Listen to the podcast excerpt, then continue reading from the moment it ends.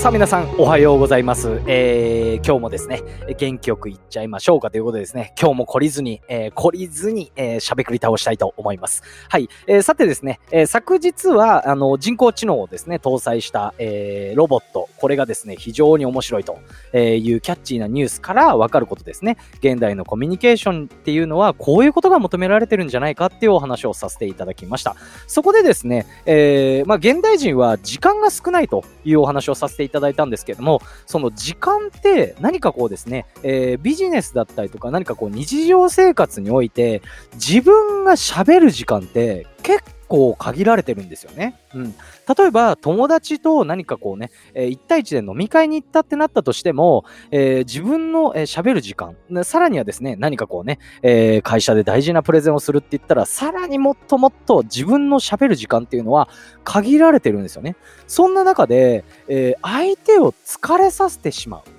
っていうことがですね、あの、非常に重要なポイント。これをやってしまうと、やっぱり相手がですね、自分がいいことを言っていたとしても聞いてくれないので、そんな相手を疲れさせてしまう話し方ってどういうことなんだっていうことですね、今回お話しさせていただきたいと思います。改めまして、私、バビロニア .com です。えー、都内在住でコミュニケーションのオンライン相談サロンを運営したり、えー、音声メディアなどを通じてコミュニケーションに悩んでいる方々に向けた発信を毎日してます。ラジオテーマは、コミュニケーションの話かける面白いとなってます。またですね、現在、えー、オンライン相談は、えー、無料キャンペーン中でございます。営業マンや仕事場、日常のコミュニケーションについて質問やお悩みのある方、私の Twitter の方から DM にてご連絡ください。毎日3名限定となっております。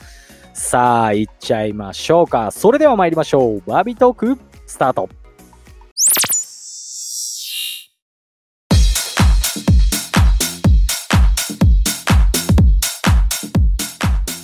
相手を疲れさせないコミュニケーション。これね、えー、冒頭でご説明させていただきましたが、やはりですね、えー、何かこうね、自分、あの、会話、コミュニケーションをしているときに、えー、よくよく考えてみると、自分のターンって、もう限定されているし、少ないんですよね。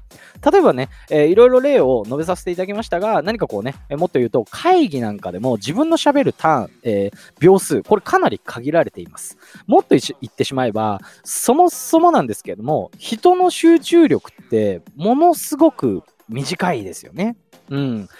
ば YouTube だったりとか、まあ音声メディアなんかもそうなんですけども、えー、YouTube なんかで言うと大体10分以内ですよね。うん。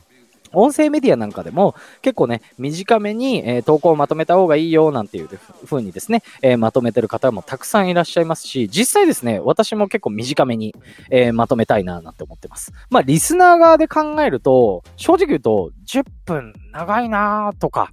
思っちゃったりする場面も結構ありますね。はい。まあ、とか言いつつ結構ね、私のとこは10分越すことが結構あるんですけども まあ、そこは置いといてください。ということで、まあ、じゃあですね、あの、そんな相手を疲れさせない会話、これダメだってなんでかっていうと、自分のターンが少ないし、何かこう伝える場面って少ないですよと。じゃあ相手疲れさせてしまったら、やっぱりね、伝わるもんも伝わらないですよっていうお話をさせていただきました。はい。えー、早速ですね、そんな相手を疲れさせない会話って何なのよっていうことなんですが、これ非常にシンプルですね。はい。相手の頭、もっと言ってしまえば、脳みそをできるだけ使わせないっていうことなんですよね。うん。あのー、なんて言うんですかね。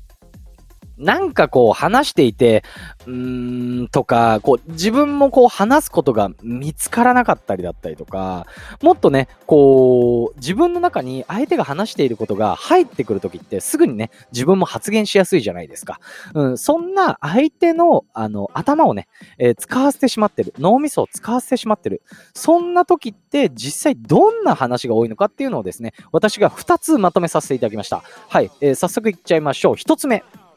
結局何が言いたいのかわからない話。ってことですね。まあ、要は、まあ、要は、まとまりがないっていうことですよね。例えば、伝え、伝えたい内容をですね、一気に3つ言ってもですね、やっぱり人間ってこうですね、脳みそのキャパっていうのは限られているので、まあ、レオナルド・ダ・ヴィンチみたいなね、そういう天才がいたらね、聖徳太子とか、ああいう人がいたらね、ちょっとわかんないですけど、ね、あの、キャパがあるんで、一気にね、えー、言ってしまっても、これはですね、あの、伝わるもんも伝わらないですと。まあ、端的にやっぱりまとめた方がいいですよっていうことと、二つ目が、そもそも、要は物理的に、物理的にはないですね。要は、そもそも長い話。これが相手の脳みそを使わせてしまってるっていうことなんですね。はい。まあ、二つ、えー、言わせていただきましたが、やっぱりですね、あのー、これもそうなんですけれども、こういうこともそうなんですけれども、自分が聞き手側に立った時に、どういう話が聞き取りやすいか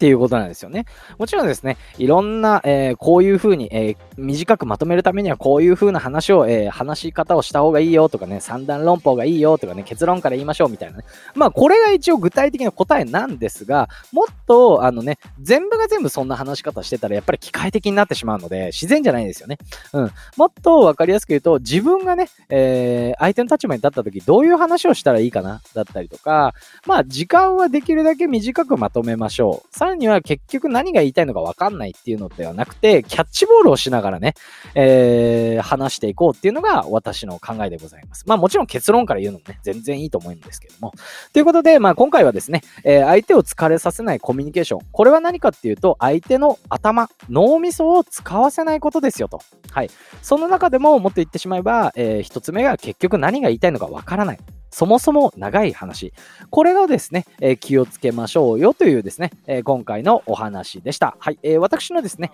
え運営しているオンライン相談。こちらですね、現在無料キャンペーン中でございます。こういったですね、え今回みたいなお話だったりとか、職場の人間関係だったり、営業マンの方、自分でサービスをされて、営業方法がわからないという方ですね、そういったコンサルだったりとか、日常のね、え小さい疑問なんかも、ええもうもちろん受け付けております。はい、こちらですね、え無料キャンペーン中ですので、私の Twitter の方から DM にてご連絡いただければ対応させていただきますので、よろしくお願いいたします。そしてですね、今回も合わせて聞きたい関連音声の方、載せさせていただいております。こちらもですね、えー、結構面白い内容になってますんで、よかったら聞いてみてください。それでは、本日も、えー、楽しんでいきましょう。いってらっしゃい。